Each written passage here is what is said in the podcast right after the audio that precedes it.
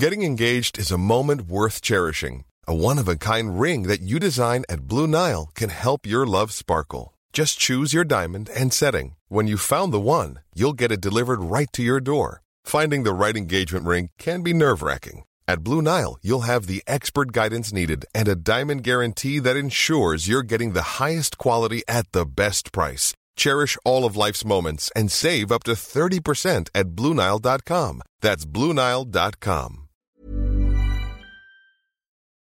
Cette émission vous est présentée sans sponsor ni publicité grâce aux auditeurs qui choisissent de la soutenir financièrement pour le montant et la durée qu'ils souhaitent. Aujourd'hui, j'aimerais remercier tout particulièrement Alan Patricio Savigiano, Mourad Baba Aïssi, Julien Benamias, Jérémy Cucheval, Geek Daddy, Maxime Girardot, Thomas Leplus, Clément Cohen, Trog Trofort et Marine Seb. Bonjour à tous et bienvenue sur le Rendez-vous Tech, l'émission qui explore et qui vous résume de manière compréhensible toute l'actualité tech, internet et gadgets.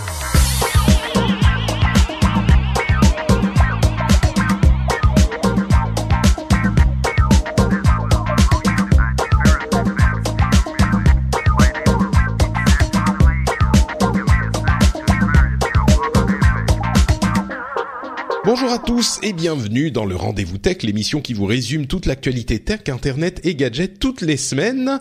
Je suis Patrick Béja et aujourd'hui on a des sujets hyper intéressants et compliqués, enfin compliqués, euh, importants dont on va vous parler. On a euh, le premier accident avec un véhicule autonome qui a fait un petit peu de bruit forcément. Hein. On va vous détailler ce qui s'est passé et ce que ça pourrait vouloir dire. On a les suites de l'affaire Cambridge Analytica dont on vous avait déjà parlé la semaine dernière, donc on va pas non plus détailler euh, toute la l'origine de l'histoire, mais plutôt ce qui s'est passé depuis une semaine. Et il s'est passé énormément de choses. Et puis on a aussi des sujets sur bah, ce que va pouvoir annoncer Apple aujourd'hui. Donc euh, peut-être que ça sera, on pourra vous vous vous pourrez savoir si on s'est trompé ou pas. Et euh, on a aussi Foxconn qui va commencer à faire de la de, des produits pour les consommateurs. On a des, des sociétés qui rentrent en bourse on a des taxes qui sont implémentées, plein de petites choses dont on va vous parler. Euh, comme je le disais, je suis Patrick Béja et aujourd'hui j'ai le plaisir de recevoir une personne que je n'avais pas reçue depuis un bon moment et qui nous arrive en direct du Japon. Il a pris l'avion spécialement pour pouvoir être présent dans l'émission, hein, euh, parce que Internet euh, c'est pas forcément, ça marche pas bien. Non, c'est pas ça, c'est pas que ça marche bien au, Japon. Comment ça va, Ben? Tu es juste tout fraîchement débarqué de l'avion du Japon? Oui, j'ai pas dit ton nom, pardon. Benoît Curdi euh, qui nous rejoint de Nipcast alias Ni, slash Niptech. Ça va Ben?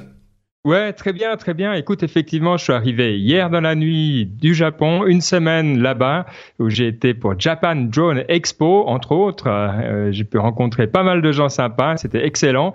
Euh, J'avais bien sûr lu ton blog post avant où tu expliques ce qu'il faut voir euh, au Japon, donc c'était très très ah, chouette. Très bien, très bien. Je suis, je suis horriblement jaloux, hein, que tu sais, je, le Japon c'est l'un de mes de mes de mes pays dont je suis complètement amoureux, donc à chaque fois que quelqu'un y ah. va, moi je suis complètement perclus de jalousie. Il y a de quoi. Je, je, trouve, tu sais, un truc que tu disais qui est très vrai, c'est que à la fois, on se sent pas du tout perdu à Tokyo. C'est impossible d'être, euh, de se sentir comme ça désorienté. Ou, mais en même temps, il y a une autre couche où on comprend rien.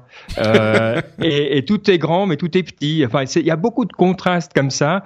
Euh, donc, j'ai adoré et je, je, me réjouis de, de, retourner. Et puis, alors, le sens du service, euh, sincèrement, en Europe, euh, ouais, euh, on a pas mal, pas mal de trucs à apprendre.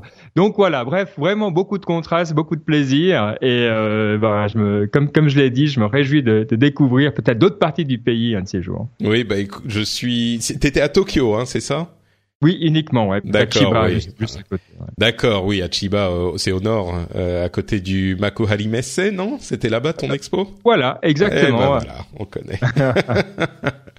bon, euh, peut-être qu'il faudra faire un épisode sur le Japon un jour, ça serait intéressant. Mais aujourd'hui, on va vous parler plutôt d'abord euh, de l'accident de voiture autonome euh, qui dont a été victime une piétonne il y a une petite semaine de ça, et c'était une voiture autonome Uber. Et avant de vous donner tous les détails, je vais redonner du coup la parole à Benoît puisque tu m'expliquais avant l'émission que ton travail est connexe à tout ce qui est dans les véhicules.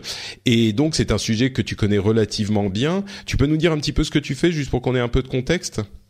Ouais, je suis secrétaire général d'une association qui s'appelle la Global UTM Association. Alors UTM, ça veut dire Unmanned Traffic Management, donc la gestion du trafic autonome ou en tout cas sans, sans euh, personne.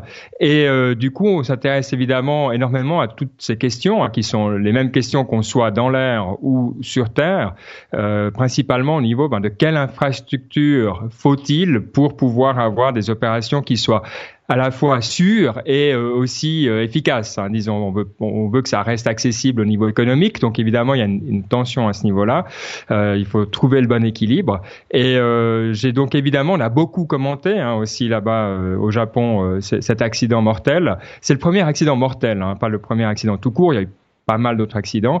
Et puis, ben voilà, je, trouverais euh, intéressant de, de donner le, le, point de vue peut-être aussi qu'on a euh, dans l'industrie euh, par rapport à quelque chose comme ça.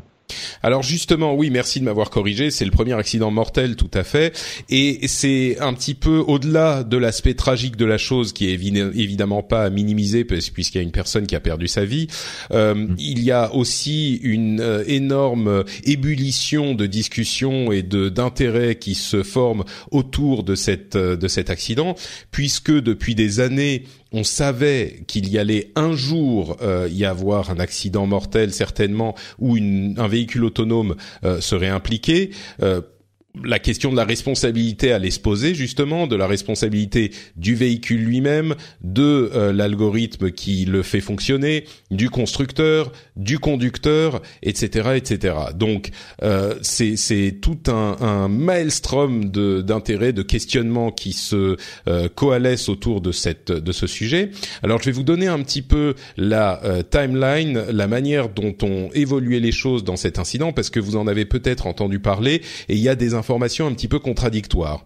Euh, ce qui s'est passé donc euh, dans la ville de Tempe, Tempe en euh, Arizona, euh, il y a un, un, véhicule Uber qui a percuté une euh, un véhicule autonome Uber qui a percuté une piétonne qui traversait la rue. C'était euh, une rue relativement, enfin c'était pas non plus une autoroute hein, bien sûr, mais elle est elle traversait avec un vélo et c'était pendant la nuit.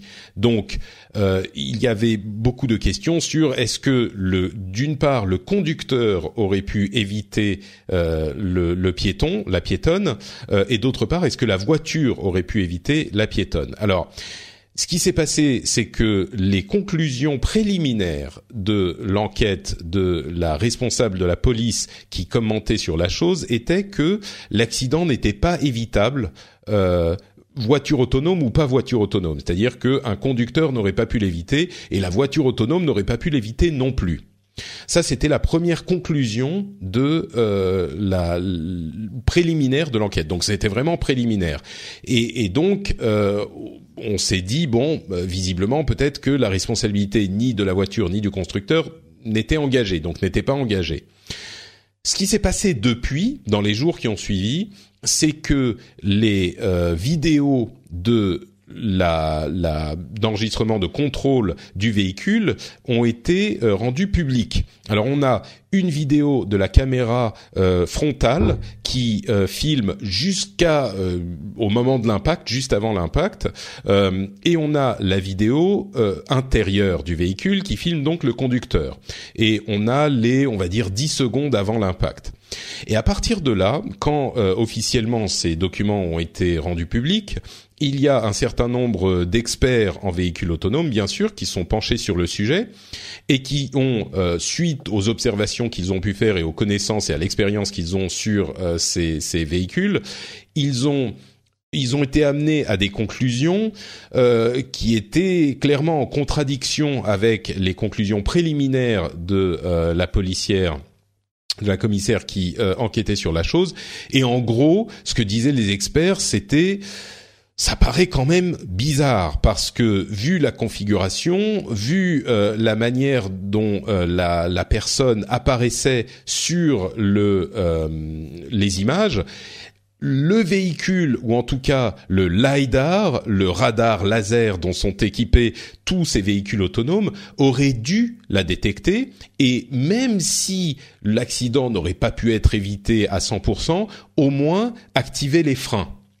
Euh, et là, on voit sur les images que le frein n'a pas du tout été activé. Donc, la question semble se porter non pas sur est-ce que le, conducteur, s'il avait été un conducteur euh, sans véhicule autonome, est-ce qu'il aurait pu éviter l'accident? A priori, la discussion n'a pas vraiment lieu et il semblerait que ça aurait été au moins très difficile à éviter cet accident dans un véhicule non autonome, un véhicule classique. Donc le conducteur n'aurait peut-être pas eu le temps. Par contre, la question qui se pose, c'est est-ce que le véhicule lui-même autonome, grâce à son lidar qui n'a pas grand-chose à faire du niveau de luminosité euh, de la scène, euh, ce qui fasse jour ou nuit, ça lui importe peu. Donc, est-ce que ce lidar n'aurait pas dû détecter le piéton et donc au moins alerter le conducteur et euh, également au moins, je pense, activer les freins et donc au moins essayer d'éviter l'accident. Suite à ça, le gouverneur de l'Arizona a suspendu les euh, tests de voitures autonomes dans euh, l'État entier. Euh, il dit que l'accident d'Uber était une faute, très certainement une faute, enfin une faute ou du, moins un, échec de, de la technologie en question. Et il faut noter aussi que Uber a et beaucoup d'autres euh, font ces tests en Arizona parce que les lois en Arizona étaient quand même relativement laxes euh, pour permettre le développement des euh, véhicules autonomes. Donc ça, c'est le contexte, l'historique de ce qui s'est passé. d'une part, est-ce que j'ai mmh. fait des, des, erreurs ou des il y a des corrections à faire dans mon dans mon analyse, enfin dans mon analyse, dans mon récit, Ben, et d'autre part, de votre côté de, de l'industrie, euh, comment est-ce qu'on a approché la chose? Est-ce qu'on est-ce qu'on s'y attendait? Est-ce qu'on avait peur que ça arrive? Est-ce qu'on est, euh, enfin, dis-moi ce que ce que vous en pensez. Ouais, très bonne description euh, de, de ce qui s'est passé effectivement. alors. C'est vrai que le, la grosse question, euh, disons, c'est il y a deux choses. Hein. D'un le côté technique, comme tu l'as dit, tout ce qui tourne autour de LiDAR, radar et des, autres systèmes embarqués, euh, et puis euh, le, facteur humain. Alors peut-être juste pour revenir sur le facteur humain, d'abord, d'abord ce qu'on voit, hein, nous comme on, on, ça, c'est que ben il y a quelque chose d'inattendu qui se passe, hein, un piéton qui passe, qui se, qui se met en danger, qui regarde pas lui-même, euh, donc on a, on a une situation dangereuse, et puis on a un seul conducteur dans la voiture. Typiquement, Waymo utilise deux conducteurs parce que on sait que Waymo, la société de la société de Google, de, Hein, de voiture autonome de Google, oui c'est à peu près impossible de demander à quelqu'un qui conduit pendant des heures de rester concentré tout le temps sur la route. Euh, on peut pas, on peut mettre un humain si on veut, mais au final, est-ce que c'est vraiment utile? Euh, Je sais pas. Justement parce que c'est tellement répétitif que si on n'a pas des mesures supplémentaires de sécurité, euh, c'est presque injuste de demander à un être humain de pouvoir réagir en, si peu de temps. Donc là, on voit pourquoi il y a, d'autant plus D'autant plus que euh, dans le véhicule autonome, bah, l'idée c'est que euh, tu es autonome. Donc on le voit d'ailleurs dans les images. Euh, juste avant l'accident, il regarde un petit peu son téléphone ou il regarde quelque chose sur le côté.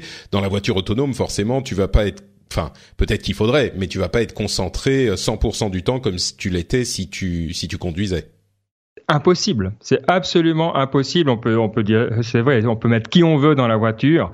Après cinq heures où tout est tout seul, où tout va là, d'un coup, on a deux secondes pour réagir c'est c'est juste pas alors voilà si on est deux qu'on peut reprendre le, le, contact enfin on, peut s'entraider disons à rester concentré etc après on sait pas peut-être que Uber euh, ils, ils, roulent pendant 25 minutes, ils font 10 minutes de pause, ils roulent 25 minutes. Donc c'est possible. Il y a peut-être des moyens euh, autour. Là, il faudrait en savoir plus, mais moi je pense pas. Je pense qu'ils roulent pendant euh, plusieurs heures euh, sans s'arrêter. Donc ça, c'est vrai que c'est quand même une des choses à mettre en place où je pense que peut-être il y aura des, des, lois un peu plus restrictives en termes de comment on, on, on fait les, le, on gère le risque. Et puis la deuxième question, effectivement, c'est le, le, le lidar. Donc on sait que le, problème c'est la pluie. Hein. Euh, s'il pleut, on a beaucoup de, de bruit, disons, qui arrive et les algorithmes sont moins efficaces. De, Ici, de bruit vidéo, oui, de, de bruit, voilà, euh, dans les images captées par le. par le oui, exactement, ouais. exactement, du bruit pour, pour lui. Ouais. Donc le signal est, est, plus faible. Et euh, mais la question ici, c'est de savoir si finalement il n'y a pas eu de détection du tout auquel cas c'est un problème de matériel, ou bien s'il y a eu une détection, mais que l'algorithme a dit bon ben c'est ok, je vois rien de spécial là-dedans, parce que ben il faut voir que quand on est dans une rue, ça bouge partout. Il y a des piétons à gauche, à droite, il y a des trucs qui, qui peuvent voler. Enfin, si on s'arrête à chaque fois qu'il y a quelque chose qui bouge euh, bah, simplement on n'avance plus.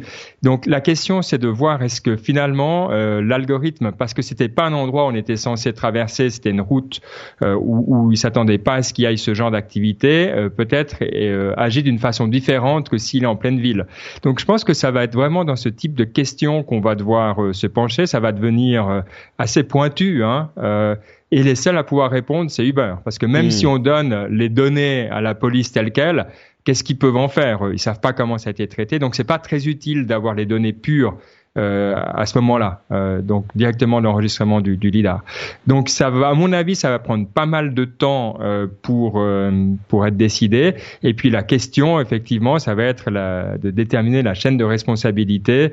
Euh, et là, ben, il fallait que ça arrive, et, et je pense qu'on aura un procès qui va s'étendre sur plusieurs mois, plusieurs années. Ouais, et justement, euh, la question de la de la technique et de la responsabilité se pose d'autant plus avec Uber, qui, bon, on en a parlé euh, des, des, dizaines, des centaines de fois dans l'émission. On sait que jusqu'au changement de, de CEO, de président, en tout cas, ils étaient pour le moins, euh, euh comment dire euh, pas très euh, à cheval sur la responsabilité dans la manière dont ils développent leurs actions. Euh, on sait qu'ils ont eu euh, des. Tu disais qu'il y a effectivement eu d'autres accidents qui n'étaient pas mortels, et on sait que Uber a, un taux d'incidents beaucoup plus élevé que les autres euh, constructeurs qui font des tests, notamment Waymo. Euh, on est à un taux d'incident qui est vraiment de l'ordre de 100 fois plus élevé chez Uber. Alors des incidents qui sont pas des incidents graves, mais ça veut peut-être dire quelque chose sur la manière dont ils gèrent leurs affaires. Et puis il y a aussi là une autre euh, interrogation qui peut venir si on est un petit peu euh, complotiste, c'est que Uber, son euh, modèle d'affaires, est entièrement basé finalement sur la. Enfin, il y a beaucoup d'analystes qui pensent que Uber ne peut pas simplement être rentable s'ils doivent payer des conducteurs sur le long terme. Aujourd'hui, mm. ils dépensent énormément d'argent euh, de leurs investisseurs, euh, plusieurs dizaines de pourcents de l'argent qui est engagé, c'est pas des bénéfices, c'est de l'argent qu'ils brûlent de leurs investissements. Et du coup, ils ont besoin que les voitures autonomes euh, soient opérationnelles aussi vite que possible. Donc, on peut, alors là, on n'a pas du tout de, de, preuves ou pas encore, on peut se demander s'ils n'ont pas essayé de euh, prendre des raccourcis un petit peu dangereux pour euh, activer les choses plus vite, quoi. Et, et c'est, est-ce que c'est une surprise que c'est à Uber que ça arrive? Encore une fois, là, on ne sait pas. Il faudra voir tous les. Tout, il faudra que l'enquête euh, se soit menée comme il faut, mais toutes ces questions se posent en tout cas. Clairement, clairement. Je pense que euh, effectivement, il faut voir la, la, les soins mis dans les scénarios, euh, parce que euh, évidemment, on va pas faire rouler ces voitures n'importe comment. Il y a des choses qu'on veut qu'on veut tester, des choses qu'on veut comprendre. Donc, il faudra voir exactement qu'est-ce qu'ils essayaient de faire aussi. et je ça va être intéressant. Il y a un lien que qu'on a aussi pas mal discuté euh, euh ces derniers temps. Euh, c'est ce que veut faire euh, justement Travis Kalakanik. Tu sais qu'il a, je sais pas si on en a parlé dans, dans une autre émission, mais il a, il a racheté donc cette société. Et puis c'est vrai que le, but finalement de, faire de, des espaces. Donc il a racheté une société qui fait du de l'immobilier. Hein.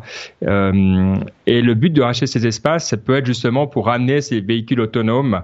Euh, qu'ils soient volants ou pas. Hein. Donc, euh, de nouveau, il faut penser qu'on va aussi avoir des véhicules autonomes volants qui vont arriver dans les villes. il faudra avoir des espaces urbains où on peut ben, les faire atterrir, les faire se poser, les avoir des services, etc.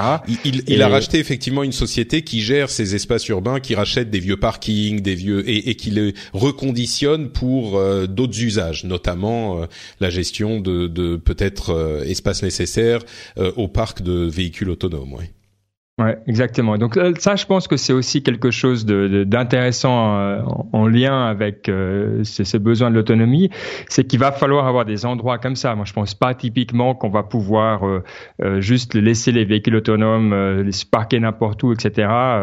disons, on va créer plus de problèmes. Donc ça, ça peut être aussi, à mon avis, c'est quelque chose d'intéressant à suivre et surtout de voir comment ils vont commencer à équiper ces nouveaux espaces. Mmh. Donc ça vaudra la peine de vraiment avoir un œil dessus. Ouais. Du coup, euh, et on va conclure là-dessus, pour revenir à cet incident effectivement spécifique, euh, du côté de l'industrie, euh, par rapport au grand public, est-ce que vous vous dites euh, ah merde ça y est c'est arrivé, on va se faire taper dessus euh, Est-ce que personne va comprendre ce qui se passe, mais en fait on n'est pas forcément responsable Ou est-ce que tu vois de votre côté comment les les gens appréhendent euh, cet événement que on dont on savait qu'il allait arriver, mais qui peut quand même faire peur si c'est mal compris, si c'est mal géré. Et puis en même temps là il y a Uber qui est dans l'eau et peut-être qu'ils sont responsables aussi. Donc comment vous le percevez?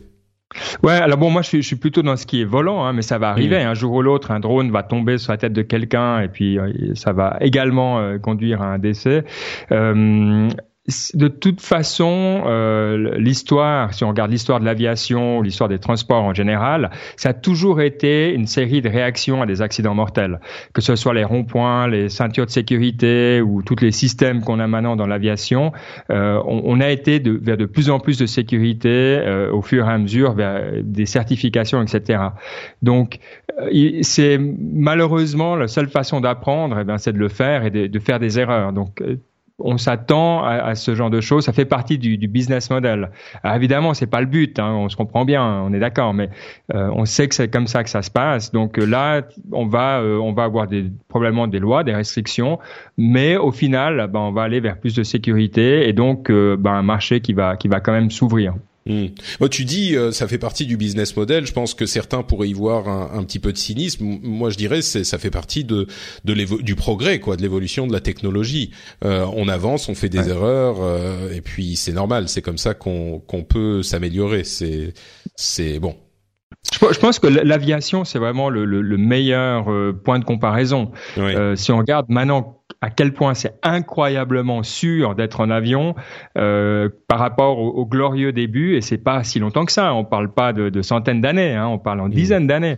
Donc euh, mais effectivement ben il y a eu des accidents et, etc et c'était effectivement sans cynisme mais c'est juste moi je, je trouve que c'est formidable comment on, on, arrive à apprendre de ses erreurs. Une chose importante par contre que l'aviation a fait très très bien et que je, je souhaite voir plus dans, pour les voitures et pour les drones c'est le partage données. C'est-à-dire que quand il y a quelque chose comme ça, j'attends du beurre qui soit extrêmement transparent sur ce qui s'est passé. Parce que s'ils partagent pas, on n'apprend pas et la mort d'après, on aurait pu l'éviter. Hmm, d'accord.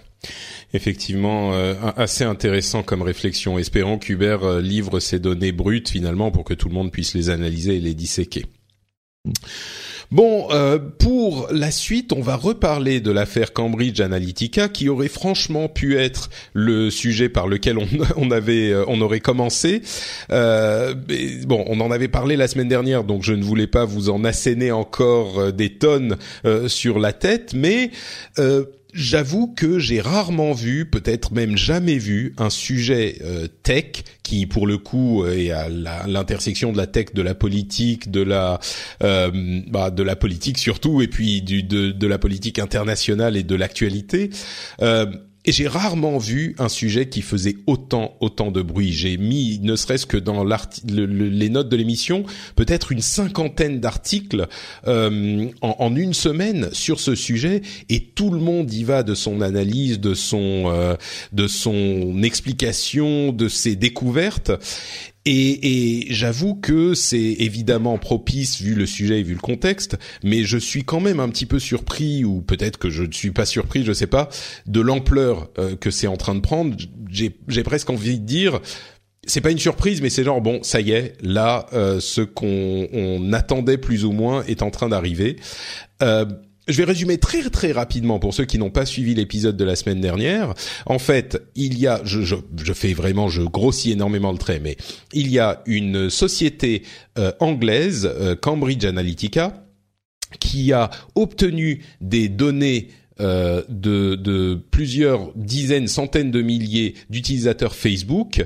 Et par ces utilisateurs, c'était il y a plusieurs années déjà, ils ont eu les données également de leurs amis, et donc, ils ont pu construire des profils sur 50 euh, millions de personnes et donc construire des profils pour cibler les euh, utilisateurs Facebook euh, pour des messages, tout type de messages, dont des messages politiques, qui ont été utilisés par les campagnes, a priori par les campagnes du Brexit et la campagne de Donald Trump, et possiblement, ça, ça reste à prouver, par les services russes pour faire leur travail de sap, de, de, de trollage et de euh, désinformation, euh, là aussi dans ces deux campagnes politiques. Et bien sûr, vous, vous savez qu'ils ont essayé de le faire en France au moment de notre euh, campagne présidentielle d'il y a deux ans maintenant, sans succès, ou du moins sans, sans gros succès. On, on, la chose à retenir, c'est que en 2014, je crois, Facebook a désactivé. D'une part, ils avaient euh, autorisé la, captation de ces données pour des raisons euh, de recherche. Il se trouve que Cambridge Analytica a utilisé ces données pour autre chose que de la recherche, donc Facebook leur a demandé de les supprimer immédiatement. Et euh, à la suite de ça, Facebook a pris des mesures pour que ce type de euh, captage de données ne soit plus possible, à savoir les données qui sont captées euh, sont celles d'un utilisateur qui a autorisé l'accès à ces données, mais pas de ses contacts. Donc on ne peut pas avoir ce captage de données exponentiel où avec 120 euh, ou 150 000 euh, utilisateurs qui utilisent votre app, vous allez capter les données de 50 euh, millions d'utilisateurs. Aujourd'hui, c'est plus possible et depuis plusieurs années, c'est plus possible. Voilà pour ce qui s'est passé là dans en, résumé rapide. Maintenant, pour ce qui s'est passé depuis la semaine dernière. bien sûr, l'ensemble du monde politique et des médias attendait et exigeait que euh, Mark Zuckerberg donne des explications sur toute cette affaire. Euh, suite aux euh, révélation du, du lanceur d'alerte qui est sorti du bois la semaine dernière et c'est pour ça que cette affaire et que cette société de Cambridge Analytica sont revenus sous le feu des projecteurs alors qu'on en parlait depuis longtemps. il y avait d'ailleurs des enquêtes, notamment de la BBC si je ne m'abuse, mais enfin des enquêtes qui étaient sorties il y a des, plusieurs mois de ça. Mais euh, Mark Zuckerberg a fini par faire une déclaration, une déclaration qui n'a pas du tout satisfait, enfin qui n'a satisfait personne, j'ai envie de dire, j'ai presque dit pas grand monde, mais qui n'a satisfait personne. En gros, il dit euh, ce, qui est euh, frustrant pour les observateurs pour les observateurs en général, le sentiment qu'on retrouve, c'est que ils ont l'impression que Zuckerberg ne s'est pas euh, excusé clairement. Et bon, il y a sans doute du vrai dans la chose. Ce qu'il dit, c'est qu'ils ont fait des grosses erreurs en euh, construisant leur plateforme, qu'ils vont essayer de corriger la chose, que ça va pas être facile, que ça va coûter beaucoup d'argent et prendre beaucoup de temps. Et moi, ce que je note, c'est qu'effectivement, il s'est pas platement excusé, clairement excusé. Par contre, il a reconnu qu'ils ont fait des erreurs et c'est et surtout, euh, ils ont dit qu'ils était peut-être nécessaire qu'il soit euh, régulé, qu'il soit euh, que, la, gestion des données privées soit légiférée, ce qui est pas tellement surprenant pour nous en Europe parce que on est euh, très à cheval sur la gestion des données privées et on a d'ailleurs on en parlait il y a pas longtemps les lois européennes mmh. euh, et la GDPR, ah, je vais jamais y arriver, euh, qui régit. Donc euh, c'est un petit peu, bah voilà, nous on s'est on s'y est attelé il y a un moment, et peut-être qu'il faudra en faire plus. Mais aux États-Unis, c'est un changement radical euh, d'optique. On a vu euh, donc Zuckerberg qui lui-même dit bah peut-être que la régulation est pas une mauvaise chose, peut-être qu'il faut légiférer. On a vu Tim Cook qui dit également que euh, des, des, lois sur les données privées seraient peut-être nécessaires. C'est un petit peu amusant de voir Tim Cook dire ça parce que Apple est sans doute le seul des GAFAM qui ne, qui, qui enfin, c'est celui des GAFAM qui repose le moins euh, sur les données privées. Donc forcément, il a beau jeu de dire ça. Mais il n'empêche, euh, on a différents comités qui ont euh, demandé à Zuckerberg et à d'autres responsables de la tech de venir témoigner devant le, bah, devant les comités. Enfin, on a vraiment euh, un, un, mouvement et j'ai l'impression une prise de conscience importante dans ce domaine d'une manière que je n'ai jamais vue avant. Euh, quelle est ton impression sur tout ça, toi, Benoît? Est-ce que on est vraiment à un moment où les choses sont en train de, de changer dans les yeux du public et dans les mm. euh, dans les, les, têtes des hommes politiques, ou est-ce que ça va ça va se passer comme tout se passe? Ouais, bon, moi déjà, je me réjouissais de la campagne présidentielle de Mark Zuckerberg, donc je suis un peu déçu parce que je pense que ça va repousser de quelques années. Donc, ouais, là, euh, c'est un peu, c'est un peu foutu pour la prochaine élection, c'est sûr. Voilà, bon, on aura Oprah, c'est bien aussi.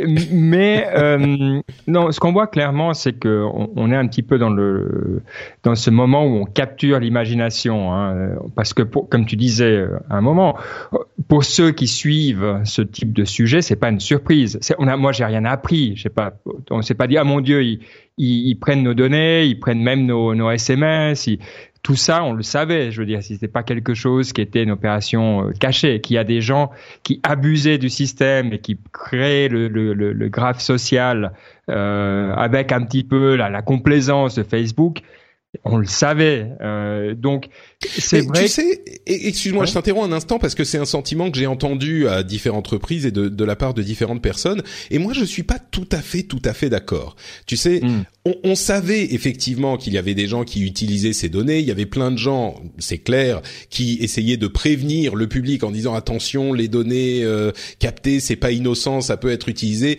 Mais la plupart des avertissements étaient ah bah regardez il y a des euh, publicitaires qui vont euh, vous vous cibler tu vois on pensait de à de la publicité.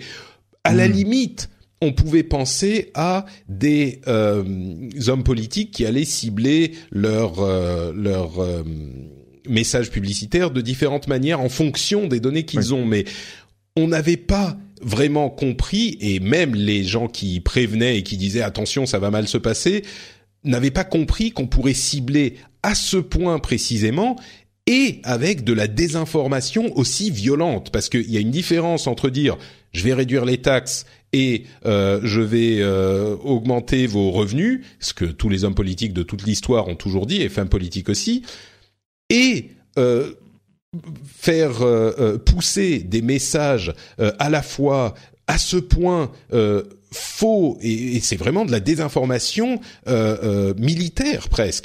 Et en plus de ça, ce que je voudrais dire euh, et qui est important, c'est que on a également l'implication d'une nation étrangère qui a manipulé des élections à plusieurs reprises dans d'autres pays. Donc c'est pas juste attention on utilise vos données pour euh, vous faire de la pub et c'est ça le euh, la chose que brandissaient les gens qui voulaient prévenir sur le danger euh, de l'utilisation des données. Tu vois, ils disaient attention vous êtes un mmh. produit, vous êtes commercialisé, c'est capitalisme débridé, etc. Ce qui, ouais, mais... ce, qui et je vais juste finir sur ces deux choses ce que les gens, je pense, sont toujours prêts à accepter. Tu vois, c'est pas ça qui dérange les gens. C'est euh, cette utilisation euh, militaire des données qui est beaucoup plus préoccupante. Et en plus de ça, admettons même qu'il l'ait dit, c'est comme une bombe atomique. C'est la comparaison que je prenais, je sais plus si c'était sur Slack ou sur Twitter avec les auditeurs avec qui on en parlait une bombe atomique, tu peux savoir que c'est possible techniquement et que peut-être que les militaires sont en train de travailler dessus, etc. Hmm. Le jour où elle est lâchée sur Hiroshima ou Nagasaki, eh ben ça change les choses. Tu peux le savoir euh, que, que c'est possible, mais il y a mille choses qui sont possibles. Il y a dix mille choses qui sont possibles. Il y a dix mille avertissements qu'on donne tous les jours le jour où ça arrive effectivement, eh ben c'est normal que à ce moment les réactions changent. C'est à la limite, comme tu disais, quand on parlait de véhicules autonomes et de l'évolution de la technologie et de l'aviation, etc. c'est en essayant et avec des problèmes qu'on constate qu'on va prendre les mesures qu'il faut pour, je l'espère, corriger ces problèmes. Donc, hmm. tu vois, c'est juste, c'est un long laïus pour dire, euh, les gens qui disent ah mais ouais mais on l'avait dit ah mais ouais mais on le savait oui ok mais quand même remettons les choses dans le contexte c'est une chose que je voulais préciser alors moi je vais te répondre avec un mot mmh. Palantir euh, donc Palantir, c'est cette euh, société américaine hein, dont on, connaît également, hein, qui mmh. se spécialisait justement dans tout ce qui est le traitement des données à des fins sécurité, militaire, etc et ils utilisent le même type de données. Alors, ils font des choses euh, intéressantes, hein, euh, tentatives de prédiction de crime, typiquement, hein, qui est quelque chose de décrié parce qu'on connaît que les algorithmes peuvent avoir des, des tendances, disons, à, des, à, du profilage pas tout à fait, euh, pas tout à fait voulu. Hein, ouais. Euh, mais on sait que ce type de société existe depuis longtemps et qu'elles font un usage intensif des données, exactement comme Cambridge Analytica l'ont fait. Donc c'est là, en ce sens-là, que je veux dire que c'est pas nouveau Hmm. et que c'est pas voilà. À part ce qui dérange maintenant, c'est qu'évidemment c'est utilisé par une puissance étrangère, mais et, j'aime bien des fois aller voir euh, aussi euh, ce que dit euh, Fox News par exemple, qui est plutôt donc côté républicain, hein, même voire très républicain. très, très, oui. Donc quand Obama euh, gagne sa campagne parce qu'il utilise ce type de données, c'est un génie, et puis quand nous on le fait, euh, c'est un crime. Alors évidemment, il y a un petit peu de mauvaise foi parce que je te rejoins sur le fait. Un petit peu, euh, oui. c'est des, comme souvent sur Fox News, c'est des, des, des monceaux de mauvaise foi, oui. Oui, mais je pense pas dans l'autre sens. Je pense que c'est pas non plus que ils ont utilisé les données, les démocrates utilisent les données uniquement de manière euh, pure et dans le, cadre de la, loi, parce que c'est, c'est des zones grises. Donc de toute manière, il y a une sorte de prime à celui qui va le pousser. Donc je pense que c'est bien effectivement qu'on arrive maintenant à, à définir, comme l'Europe l'a fait, et une fois, euh, c'est assez rare, mais je pense qu'effectivement l'Europe a vraiment montré le chemin de dire exactement quelles sont ses limites, à quel point il faut informer les gens. Est-ce qu'on a le droit de changer euh, ce que une société sait sur nous euh, ou de l'effacer, etc. c'est bien que ça arrive aux États-Unis. je suis pas surpris, toi, on disait c'est toujours un peu les mêmes suspects. Hein. C'est Uber, c'est Facebook. C'est comme ces sociétés qui ont une méchante tendance à toujours, toujours, toujours vouloir euh, aller euh, pousser. Euh, et donc, si on prend l'exemple de Facebook, comme ils ont traité leurs partenaires de la presse, typiquement, hein, c'est un peu le, dans la même éthique, je trouve. Quoi. Donc, euh, bah justement, tiens, on, on, peut parler de Facebook et de ce sentiment anti-Facebook qui est euh, évoqué euh, ici et là. On a vu que sur Elon Musk, euh, Twitter a fait une sorte de de jeu, de, enfin pas de jeu, mais on l'a. Euh, il disait, bah, Facebook, c'est c'est, je, je delete Facebook, et il a même supprimé ses pages Facebook hmm. pour SpaceX et Tesla euh, etc. On a l'impression que certaines personnes se disent ce coup-ci c'est bon, tout le monde va supprimer Facebook et c'est le début d'une vague qui va faire que machin. Sauf que ce qu'on constate euh, aujourd'hui, c'est que euh, les, les, installations, si on regarde les faits, les installations d'app euh, n'ont pas du tout changé. les, les analystes financiers recommandent d'acheter maintenant que l'action Facebook est au plus bas. Et d'une manière générale, j'ai l'impression que le grand public n'a aucune intention de d'arrêter d'utiliser Facebook. Peut-être qu'il faudrait, mais clairement, même ce, ce, ce, ce, scandale ne convainc pas les gens.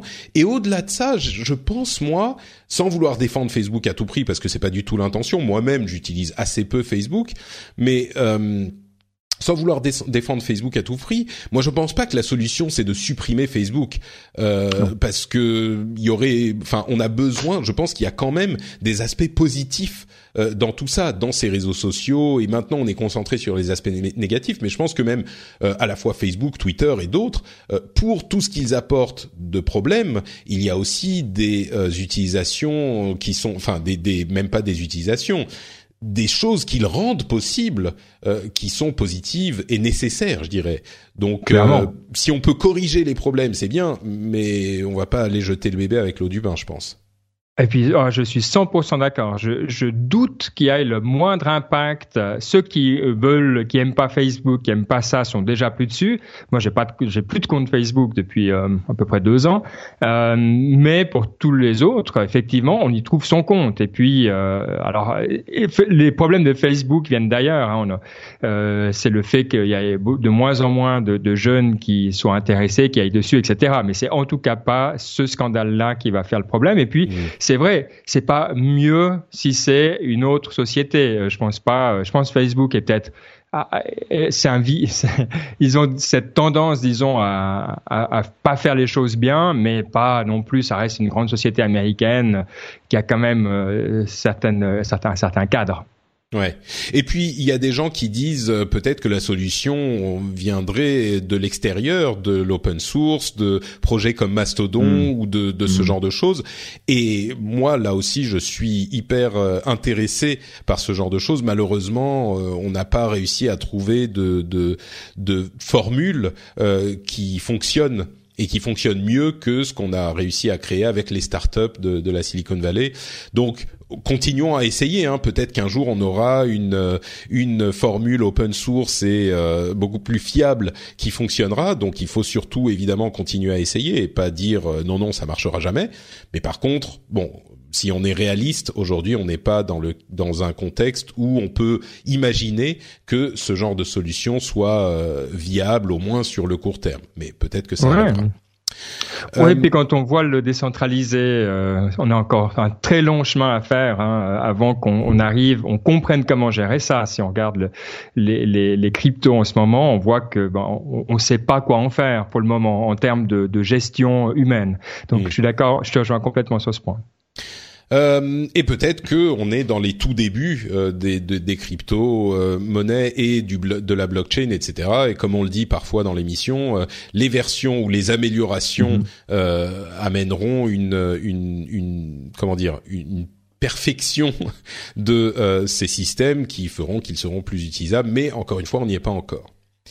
Euh, on voulait évoquer rapidement deux lois qui sont passées euh, aux États-Unis quand on parle du contexte de la, la euh, l'augmentation des contrôles sur les sociétés, il y a deux lois, le Cloud Act et le Stop Enabling Sex Traffickers Act, qui sont préoccupantes. Euh, autant les lois en Europe, j'ai l'impression qu'on les fait plutôt pas mal, avec plus de bons côtés que de côtés négatifs. Autant là, ces deux lois, euh, elles me mettent des gros points d'interrogation. Le Cloud Act, c'est une loi qui autorise euh, les, les, les organismes de policiers américains à aller réclamer des informations sur des serveurs qui sont situés dans d'autres pays. On se souvient que Microsoft avait été euh, était en train de se battre contre euh, une demande des euh, forces de l'ordre américaines pour livrer des données sur un citoyen américain, mais des données qui étaient hébergées en Irlande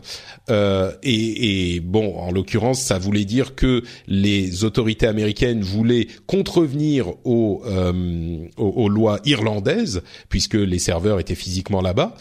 Euh, et de l'autre côté il y a donc le Stop Enabling Sex Traffickers Act qui rend un hébergeur qui, qui met à mal en fait le statut d'hébergeur qui euh, permet à l'internet d'exister depuis bah, le début de l'internet. C'est-à-dire que il rend un hébergeur responsable du contenu qui est sur sa plateforme, même quand ce contenu est créé par des utilisateurs, ce que responsable pénalement. Donc, et, et c'est euh, en théorie pour éviter euh, le l'esclavage sexuel, donc ça va quand même, c'est très spécifique. Ça veut dire que un site, et c'est le premier à en avoir fait les frais, un site comme Craigslist, qui est un site de petites annonces, a euh, tout simplement supprimé euh, sont, sont ces petites annonces, euh, ce qu'on appelle les personal ads, donc simplement où on dit euh, et je cherche une euh, jeune femme belle qui joue à Mario Kart pour amitié et plus si affinité, belle et intelligente bien sûr, il faut qu'elle soit intelligente aussi. Et donc Craigslist a supprimé tout simplement sa section petites annonces personnelles parce qu'ils disent oui, il y a de la prostitution qui peut avoir lieu. Alors la question de la prostitution à la limite est même pas forcément euh, le, problème ici, mais il peut aussi y avoir des problèmes de euh, d'esclavage sexuel. Encore une fois, c'est très spécifique. Et si on est légalement responsable, bah on peut juste, il faut juste tout supprimer, y compris toutes les petites annonces complètement innocentes. On a vu des des, des subreddits qui ont également euh, dû être supprimés, etc. Et au-delà de ça, le, le, statut de neutralité de l'hébergeur est hyper important. Si vous avez un forum, vous pouvez pas être responsable des milliers de messages qui sont postés sur ce forum. Alors, si on vous prévient qu'il y a un message, par exemple, qui fait l'apologie du crime euh, ou de, de, de, la haine raciale, eh ben vous devez le supprimer. Ça, c'était déjà le cas. Mais si vous êtes responsable de ce qui a été posté, euh, euh, que vous le supprimiez ou pas, c'est un gros problème. Idem avec la, la, la le non-respect de la euh, de la législation locale là où sont euh, situés les serveurs, parce que oui, ça veut dire que les organismes américains comme le FBI par exemple peuvent demander à Microsoft de leur livrer des informations sur un serveur euh, d'un serveur qui est situé en Irlande, en France, peu importe. Mais ça veut aussi dire du coup que un gouvernement chinois par exemple peut demander euh, des informations sur euh, des serveurs qui sont ailleurs, qui sont situés ailleurs. Ces deux lois risquent d'être mises à mal dans, par les par les tribunaux, mais euh, elles ont été votées aujourd'hui, quoi. Ouais, alors moi je, suis assez, je suis moins négatif que toi sur ces lois. alors la première chose, je tire mon chapeau à celui qui a nommé le Cloud Act, parce que cloud, on dit ah ouais c'est cloud, mais ça veut dire Clarifying Lawful Overseas Use of Data Act. Donc euh, c'est vraiment bah, ils font ça aux US, ouais. Ah ouais, mais là c'est bien trouvé. Non, bravo. Donc déjà, on, on, félicite. Mais euh, ce qu'il faut voir, ce qui est intéressant, c'est qu'effectivement, il y a une, il y a une idée de, de faire des, des, des négociations internationales autour de l'échange de données. C'est-à-dire que non seulement les États-Unis vont pouvoir les demander à l'Irlande, mais l'Irlande, si ils ont un traité en commun, va pouvoir demander aux États-Unis également des données. Et ça, je trouve que c'est bien. Il faut mettre un cadre à cet échange de données. On les veut on les veut au niveau fiscal, euh, ça existe. Pourquoi on les voudrait pas pour d'autres domaines? Donc, je pense qu'il y a quelque chose de juste à vouloir créer un, cadre international euh, pour l'échange de données. Donc, évidemment, la question se pose euh, parce que ça va plus loin. Ils disent pour les pays avec qui on n'aurait pas de, de, contrat, on peut dans ce cas-là euh, forcer la main. Bon, alors là c'est un petit peu euh, un petit peu différent, mais évidemment sinon tout le monde irait dans le pays euh, qui, qui, voilà déciderait de pas avoir d'échange. Et, et, on est obligé de faire ça finalement pour que la loi continue à avoir un sens. Donc, euh, à voir comment ça va être mis en pratique, mais il me semble qu'il y a quelque chose de quand même assez juste dans celle-là. Et dans l'autre, c'est la même chose. Je pense que de nouveau, euh, ce côté neutralité de la plateforme, on le comprend, mais il y a aussi un côté de, l'effort à faire pour que la plateforme euh, soit euh, saine. Et euh, je trouve que c'est le genre de scénario où on peut demander un effort particulier de plus en plus, on peut avoir recours à de l'intelligence artificielle. C'est pas parfait, mais je pense que si une société prouve qu'elle a vraiment mis en, en, œuvre des moyens pour éviter euh, des annonces euh, avec du trafic d'êtres humains, par exemple, voilà, ils vont pas être condamnés. Euh, c'est pas s'il y a un qui s'échappe, mais si vraiment il y a du laxisme et qu'on fait rien, et là Craigslist était quand même pas le meilleur exemple hein, de société responsable, euh, ben dans ce cas-là, on risque d'être puni. Donc moi, je, de nouveau, je trouve que c'est quelque chose de, de juste. On demande aux plateformes de respecter euh, la loi. D'accord, bah écoute, on va voir euh, si les auditeurs sont plutôt de ton avis ou du mien. Euh, peut-être que la, la, vérité est un petit peu au milieu, peut-être qu'elle est un petit peu plus de ton côté aussi. C'est possible, je l'avoue. Bon bah écoute, on va faire une petite pause avant de passer à nos news et rumeurs euh, qu'on va égrener un petit peu plus rapidement. Et cette petite pause, je vais en profiter pour vous parler de Patreon. Si vous ne connaissez pas Patreon, vous manquez quelque chose. Et ce que vous manquez, c'est la fierté, la joie, le bonheur de pouvoir soutenir cette émission que vous appréciez, qui vous apporte peut-être des clarifications sur des sujets qui vous intéressent, qui vous apporte un bon moment passé ensemble, qui vous euh, donne un petit peu de euh, quelque chose à vous mettre dans les oreilles pendant que vous êtes dans les transports ou pendant que vous faites du sport. Eh ben, si on vous apporte quelque chose, vous pouvez soutenir financièrement l'émission sur Patreon Vous pouvez choisir de donner le montant que vous voulez. Ça peut être un petit dollar par épisode parce que c'est euh, aux États-Unis, donc un petit dollar qui équivaut à peu près à un euro.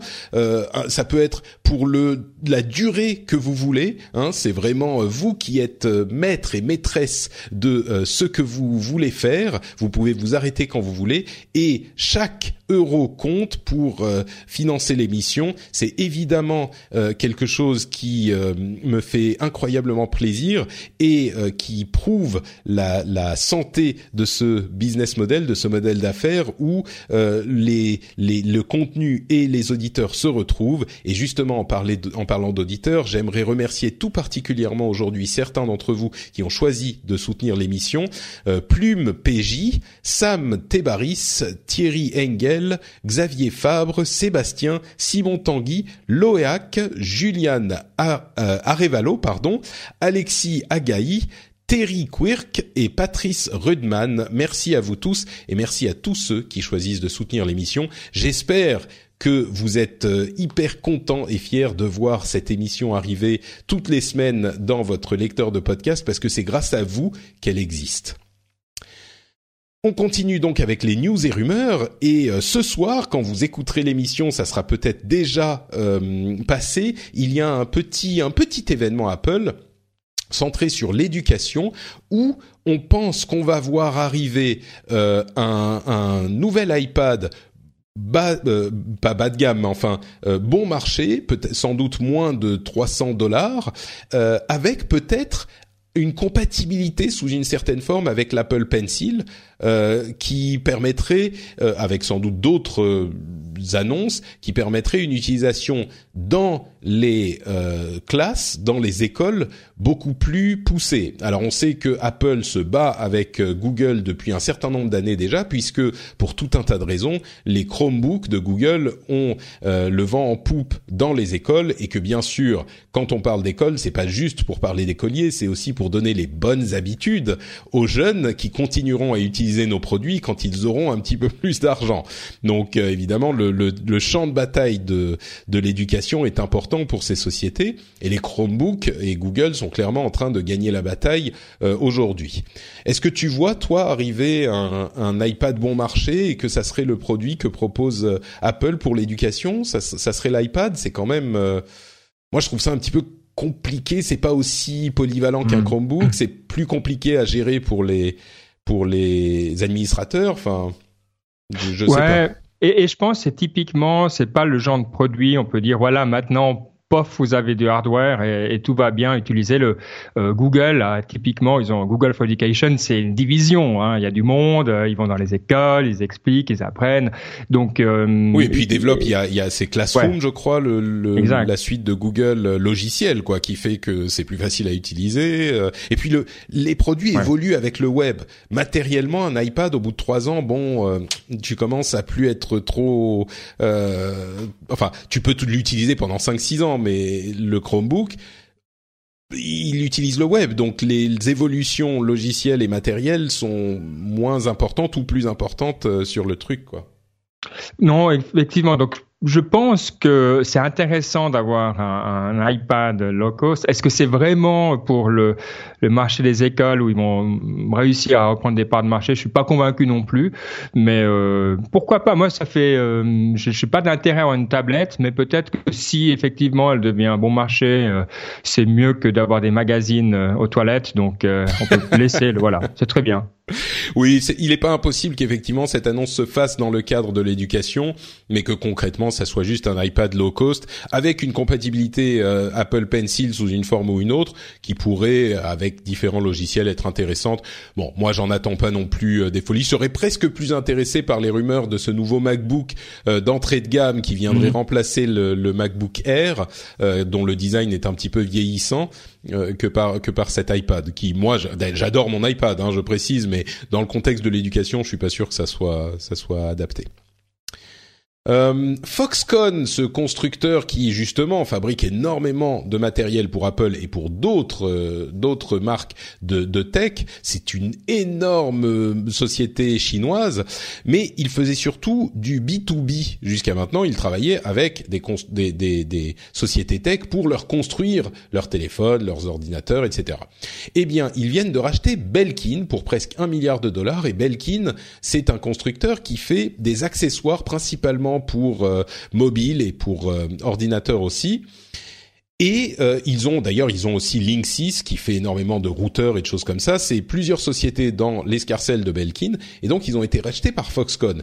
Et là c'est intrigant parce que j'ai cherché un petit peu si Foxconn faisait déjà du matériel euh, pour les, les, consommateurs directement et j'ai pas trouvé, j'ai pas l'impression et donc ça serait la première fois que Foxconn s'intéresse aux consommateurs euh, au, au, au, direct.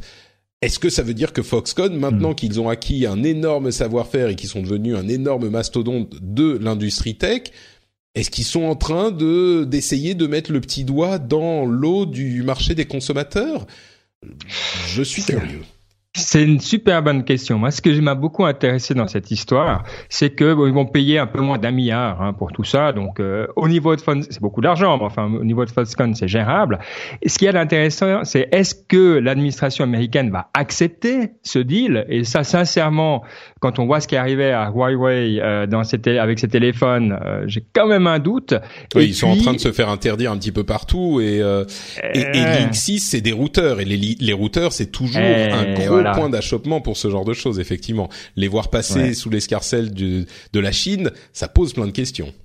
J'ai un gros doute à ce niveau-là. En même temps, Foxconn a annoncé qu'il voulait euh, investir, je crois, une dizaine de milliards hein, pour montrer un petit peu quand ils investissent comme ils investissent dans une usine dans le Wisconsin. Alors, est-ce que ça fait partie d'une sorte de stratégie hmm. euh, du tout? Peut-être simplement aussi qu'ils ont vu que c'est des sociétés euh, qui voulaient tenir à flot, parce que de ce que je comprends, ils vont garder le management tel quel. Donc peut-être que pour eux, c'est juste voilà une façon de se dire, ben on garde un, bon client. Hmm. Donc il y a beaucoup de choses potentielles là-dedans. C'est une nouvelle très intéressante, j'ai trouvé. Oculus Go, on en a parlé et on en parle depuis un bon moment. Euh, c'est la, version euh, légère du casque de réalité virtuelle de Facebook justement, enfin d'Oculus qui appartient à Facebook, on le sait, euh, qui sera annoncé dans quelques, dans une semaine ou deux. non, je dis une bêtise. C'est c'est quand déjà la conférence F8 Je sais plus. mais très bientôt euh, donc qui sera disponible bientôt euh, euh, après cette conférence. Et donc, elle a été testée. Donc, il a été testé ce casque par différentes sociétés, par différentes différents titres de presse, et les retours sont plutôt bons. C'est un petit peu à mi-chemin entre un, un, téléphone qu'on met dans un boîtier et une vraie expérience de réalité virtuelle. Euh, là où il y a une relativement bonne surprise, c'est que la télécommande du euh, Oculus Go est un petit peu meilleur que ce qu'on pouvait attendre. C'est pas une télécommande euh, comme on peut l'avoir sur l'Oculus classique avec les touches qui vont modéliser vos mains dans l'univers virtuel, ce qui pour moi est vraiment l'aspect, c'est vraiment le gros effet waouh qu'on peut on mm. peut avoir ses mains, on peut attraper des choses. Mais là, on est un petit peu à mi-chemin selon les premières impressions.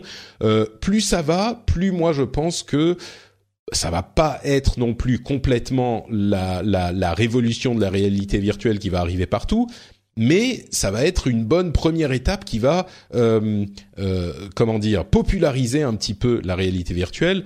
Euh, Dernière note, le son est pas mauvais, c'est-à-dire qu'on n'a pas d'écouteurs, mais il y a une sorte de conduction euh, qui vous amène le son aux oreilles sans gêner les autres. Donc euh, c'est encore une fois, mais ne serait-ce que dans le form factor, c'est un, un, un, objet parfait parce que vous avez juste à le mettre sur la tête, prendre la télécommande et vous êtes parti. Et l'expérience est satisfaisante. Donc bon, à voir, mais encore une fois, mm. les indicateurs sont plutôt ouverts pour ce pour cet appareil.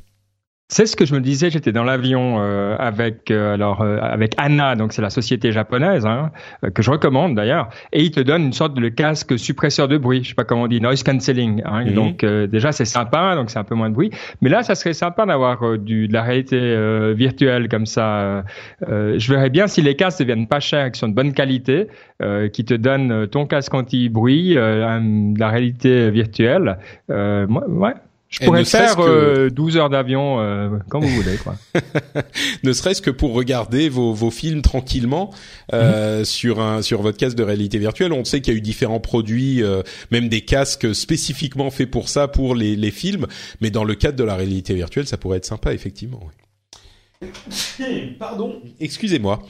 Euh, on parlait des Chinois, tiens, et, de la taille des sociétés. J'aurais peut-être dû mettre cette news juste après celle sur sur Foxconn. Euh, hmm. Il y a un investisseur euh, sud-africain qui s'appelle Naspers, à ne pas confondre avec Napsters, qui a revendu une partie de l'argent qu'ils avaient investi dans Tencent. Et c'est juste pour vous donner une, une petite euh, idée de la taille que représentent toutes ces sociétés. Alors, Tencent, géant de la tech euh, en Chine, ils ont notamment la société euh, QQ. Enfin bon, c'est un géant de la tech. Il y en a quelques-uns, mais de la tech plutôt service logiciel euh, plus que matériel. Tencent, la, société euh, Naspers a investi 32 millions de dollars dans Tencent en 2001. Vous savez, en 2001, la Chine, au niveau de l'internet, c'était un petit peu le désert de Gobi, quoi. Hein. C'était, il euh, y avait rien, il y avait personne sur internet, c'était euh, inexistant ou presque. 32 millions de dollars investis en 2001. Aujourd'hui, 17 ans plus tard, Naspers revend 2% de euh, ses actions Tencent. Est-ce que vous, je vais vous donner une seconde pour imaginer à combien ils ont revendu ça. 2% des 32 millions investis il y a 17 ans. Est-ce que tu aurais une idée? Toi, Benoît, je pense que tu vois les notes, mais euh, oui, combien tu aurais dit? Non, mais j'arrive même pas à croire euh, aux, chiffres. Tu te dis, tu vois, si tu fais fois fois 100, c'est le c'est la fête absolue, tu vois. Mais et eh ben là, c'est 10 milliards de dollars. 10 milliards sur les 2% de leurs 32 millions qu'ils ont investis il y a 17 ans. Voilà, euh, c'est une bonne opération, mais surtout au-delà euh, du chiffre, ce qui est vraiment intéressant, c'est de voir à quel point ces sociétés euh, chinoises sont monumentales. Et je crois que on a aujourd'hui, bon, les plus grosses sociétés du monde sont américaines, hein, c'est les GAFAM, tout simplement. Elles sont parmi les plus grosses sociétés du monde. Mais je crois qu'on se rend pas compte, et on le dit parfois dans, dans cette émission, donc peut-être qu'on finit par s'en rendre compte, mais je pense que la plupart des gens se rendent pas compte à quel point la Chine euh, est, en train de, venir dévorer, pas dévorer, mais enfin est en train de prendre un poids, y compris dans la tech euh, monumentale. Et, c'est quelque chose qui joue dans la balance euh, géopolitique euh, mondiale, quoi. Donc bon, voilà, c'était à noter. 10 milliards. Mmh, mmh. Deux sociétés qui sont également entrées en bourse, c'est notable parce que ces deux sociétés dont on parle depuis des années et des années, c'est Dropbox et Spotify qui ont réussi leur entrée en bourse. Euh, sociétés qui étaient un petit peu les porte-étendards de la tech nouvelle génération. Euh, ils ont attendu un bon moment avant d'entrer en bourse, mais finalement c'est fait et ça s'est bien passé pour eux. On va dire tant mieux mais en même temps, euh, généralement, quand l'entrée en bourse est faite, ben il y a une sorte de de, de sagesse euh, bienvenue peut-être qui s'abat sur les sociétés et surtout, j'ai l'impression qu'elles deviennent plus que sagesse de paresse. Euh, moi, j'ai l'impression. Mm. On, on, on, arrête un petit peu d'innover quand on entre en bourse. Donc bon, je sais pas si ça sera le cas, mais en même temps, je dis ça, mais les les, les géants des gafam, ils continuent parfois à innover. Donc peut-être que ça ça continuera. Je sais pas. Ce qui est génial dans ces deux sociétés, c'est que c'était typiquement le genre de business model où tout le monde se disait mais c'est pourri. Attends, du, du, storage en ligne et de la musique, le truc qui avait jamais marché. Enfin les deux, je voyais beaucoup beaucoup de gens et moi-même inclus, j'en suis sûr, on pourrait retrouver des, des émissions où je disais non mais oublie quoi. C'est sympa, c'est joli, mais non. Donc voilà on se souvient que Dropbox euh, avait, enfin Steve Jobs avait voulu acheter Dropbox et ils avaient reçu le euh, président. Je suis désolé, je me souviens plus de son nom, mais et, il lui avait dit mais enfin euh, ta société c'est un service c'est pas une société donc il vaut mieux mhm. venez chez Apple voilà vous allez faire partie d'un truc un petit peu plus gros et un peu plus sérieux Et, et, le président justement avait été bien inspiré. Euh, il avait dit non non mais euh, bon c'est c'est pas nous on est on a des ambitions et voilà il a dit non à Steve Jobs quoi. Donc euh, et ça lui a bien réussi puisqu'aujourd'hui la société vaut 11 milliards. Ils avaient levé 750 millions et et, et ils valent aujourd'hui 11 milliards donc pas mal. Joli. Euh, parlons de taxes enfin en Europe. On dit euh, depuis tout à l'heure, euh, les Européens, on sait bien faire les choses. Eh bien, la, la taxe des GAFAM, donc on avait évoqué l'épisode précédent ou celui d'avant encore, se fera bien a priori à 3%. On avait évoqué une taxe sur le chiffre d'affaires qui irait entre 2 et, et 5% ou 6%. Eh bien finalement, ça sera 3% et ça sera une taxe en deux temps. Euh, elle sera aujourd'hui appliquée aux, sociétés euh, qui ont un, un, revenu global qui dépasse 750 millions de euh, dollars. Donc on parle évidemment de Google, Facebook, Amazon, etc. Euh, et c'est une taxe qui se fera donc au niveau européen sur les revenus des, des sociétés. Pardon, je dis au niveau européen, mais euh, peut-être que ça se, se, fera sur les revenus euh, euh locaux. Donc chaque euh, pays pourra réclamer cet argent aux différents, aux différents, aux différentes sociétés de, de la tech. L'idée étant, comme on le disait, de, de, les empêcher d'optimiser pour les bénéfices et donc de faire des bénéfices dans un pays où ils ne euh, vendent pas leurs produits ou leurs services.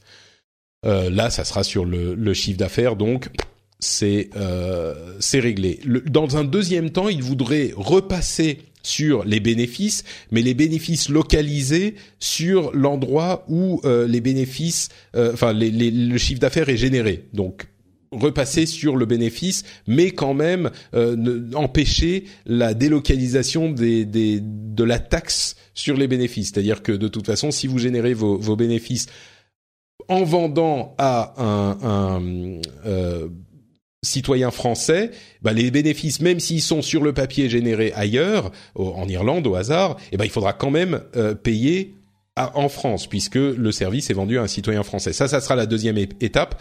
Pour le moment, c'est 3% sur le chiffre d'affaires. Euh, bon, euh, j'imagine que ça va pas être implémenté tout de suite non plus, mais ça, euh, ça a été décidé. Qu'est-ce que t'en penses, toi, en tant que bon Suisse qui a un rapport particulier avec la taxation? Ouais, ouais, j'ai beaucoup aimé l'enthousiasme avec lequel euh, tu as introduit le sujet. On, sent, hein, on sent que c'est quelque chose que, tu aimes bien. Donc, euh, non, euh, ça fait tellement longtemps qu'on parle. Évidemment, hein, c'est peut-être pas le meilleur système, ça, c'est transitoire, etc. Mais il fallait avancer. Donc voilà, au moins ça a le mérite de poser quelque chose. Mais évidemment, le système va, va évoluer. Est-ce qu'on peut C'est toujours c'est toujours compliqué parce que d'un côté on se plaint, on dit il faut le marché unique européen pour être compétitif, il faut faciliter, etc. D'un autre côté, ben euh, il faut quand même euh, voilà, on a c'est des pays l'Europe, hein, c'est pas un seul euh, un seul État, donc donc c'est là on voit que ben, c'est complexe par nature, donc disons que j'aurais pas mieux à proposer que ça. Ouais, c'est un petit peu ça le problème. Même si ça pose effectivement euh, des questions légitimes, on n'a pas une meilleure solution. Donc à un moment, comme je le dis souvent dans l'émission, euh, oui, on peut se poser des questions jusqu'à la fin des temps, mais on peut aussi euh, euh, mourir gelé quand on est dans un en Antarctique et qu'on trouve pas de solution pour se réchauffer. À un moment, il faut faire quelque chose. Cette, cette analogie n'a aucun sens, mais il faut faire quelque chose pour se réchauffer. Et, on sent le Finlandais qui parle. Non, mais c'est exactement ça. C'est exactement ça. L'hiver n'en finit plus. Mais tu vois, si on se dit ah bah oui, mais si on allume les bouteilles de, gaz méthane, euh, ça risque d'exploser, on va tous mourir. Euh, tu dis oui, peut-être, mais euh, si on ne le fait pas, c'est sûr qu'on va tous mourir de froid. Donc à un moment, il faut faire quelque chose.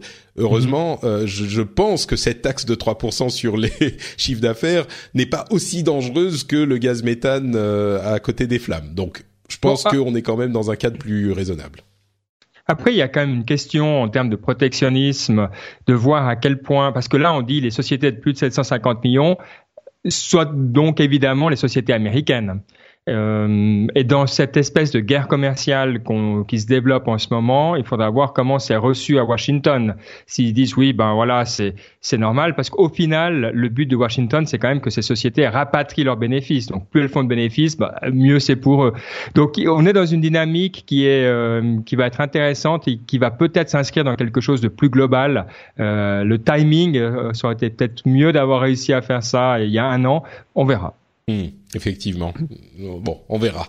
On pourrait en discuter plus longtemps. Je voudrais conclure en euh, mentionnant le fait qu'on a eu énormément de commentaires sur la question de euh, des connexions Internet et des vitesses des connexions Internet.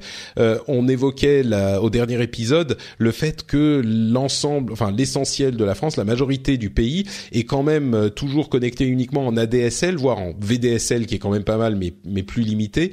En ADSL souvent. Alors deux choses qu'on m'a fait remarquer. D'une part, la DSL suffit à regarder Netflix et, Netflix même en HD. Donc, euh, à vrai dire, je suis tellement loin de ces choses-là. Je découvre, comme me l'ont fait remarquer beaucoup d'auditeurs, je découvre le vrai monde. Euh, je ne me souvenais pas que ah euh, Netflix marchait, en HD correctement en, en ADSL. Et d'autre part, il y a plein de gens qui me qui disaient euh, bah oui, mais moi j'ai simplement pas besoin de plus que la DSL. Il y a plusieurs personnes qui ont accès à de la fibre et qui disent bon pour différentes raisons, oui, idéalement j'aimerais bien l'avoir, mais soit c'est un peu plus cher, soit euh, je veux pas euh, travailler avec cette société là, soit pour différentes raisons. Bon, je suis pas trop mal avec la DSL. Et, et j'avoue que là, c'est la, la, la grande incompréhension de mon côté parce que moi si je peux avoir la fibre évidemment je suis prêt à sacrifier euh, euh, beaucoup de choses pour pouvoir avoir la fibre mais j'ai peut-être une, une, utilisation un ah petit peu plus poussée du net quoi. Ah, pour moi c'est même euh, je, je, toi, je choisirais où j'habite en fonction. Si on me dit dans ce quartier, il n'y a pas ah, de fibre, c'est ADSL. Euh, après, je comprends. Hein, plus on s'éloigne, si on veut vivre tranquille à la campagne, voilà. Bon, ok. Mais euh, ouais, écoute, j'ai même dû rechercher ce que ça voulait dire. Je, je me souviens, je sais que euh, la DSL ça, ça existait et j'apprends que ça existe encore. Donc voilà, courage à vous tous qui, qui en faites partie. Et si vous en êtes satisfait, eh ben c'est le plus important. Euh, mais waouh. Mais je crois que tu sais, je crois qu'il y a un élément de euh, quand on n'a pas encore essayé quelque chose de mieux, on s'accommode de ce qu'on a.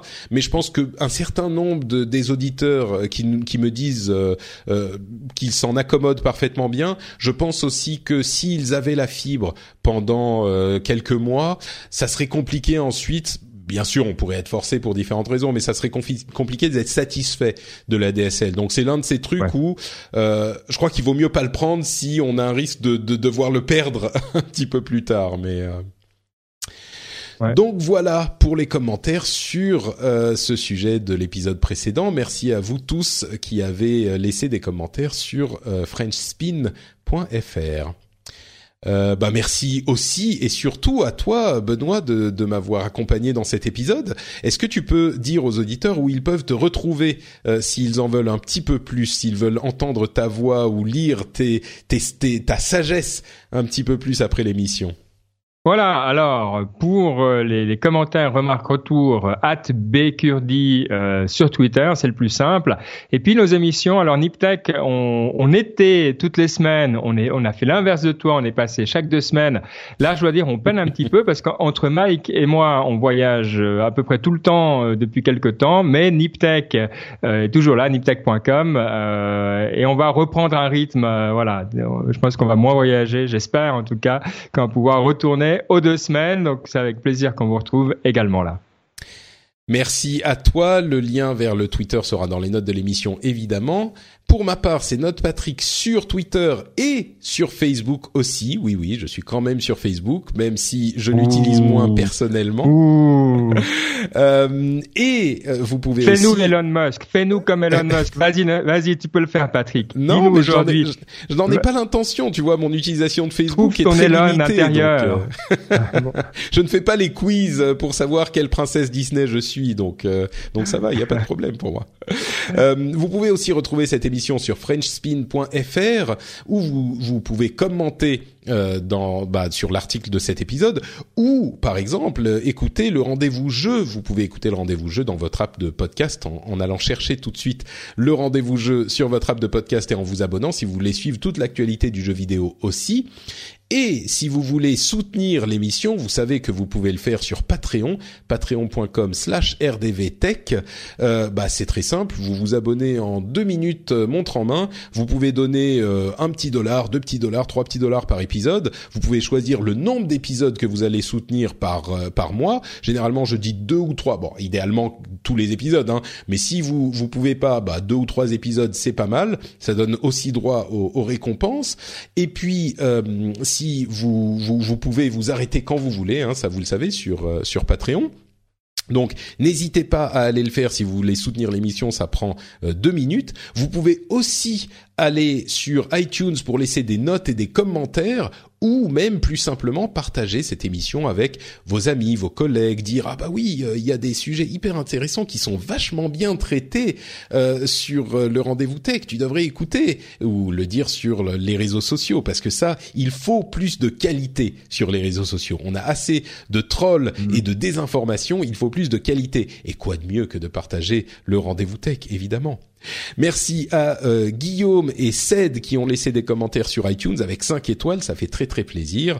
Euh, merci à vous tous de nous écouter euh, comme toujours et puis on sera de retour avec normalement l'équipe d'Upload dans une semaine pour un nouvel épisode. On vous remercie et on vous dit à très très vite. Ciao. Salut.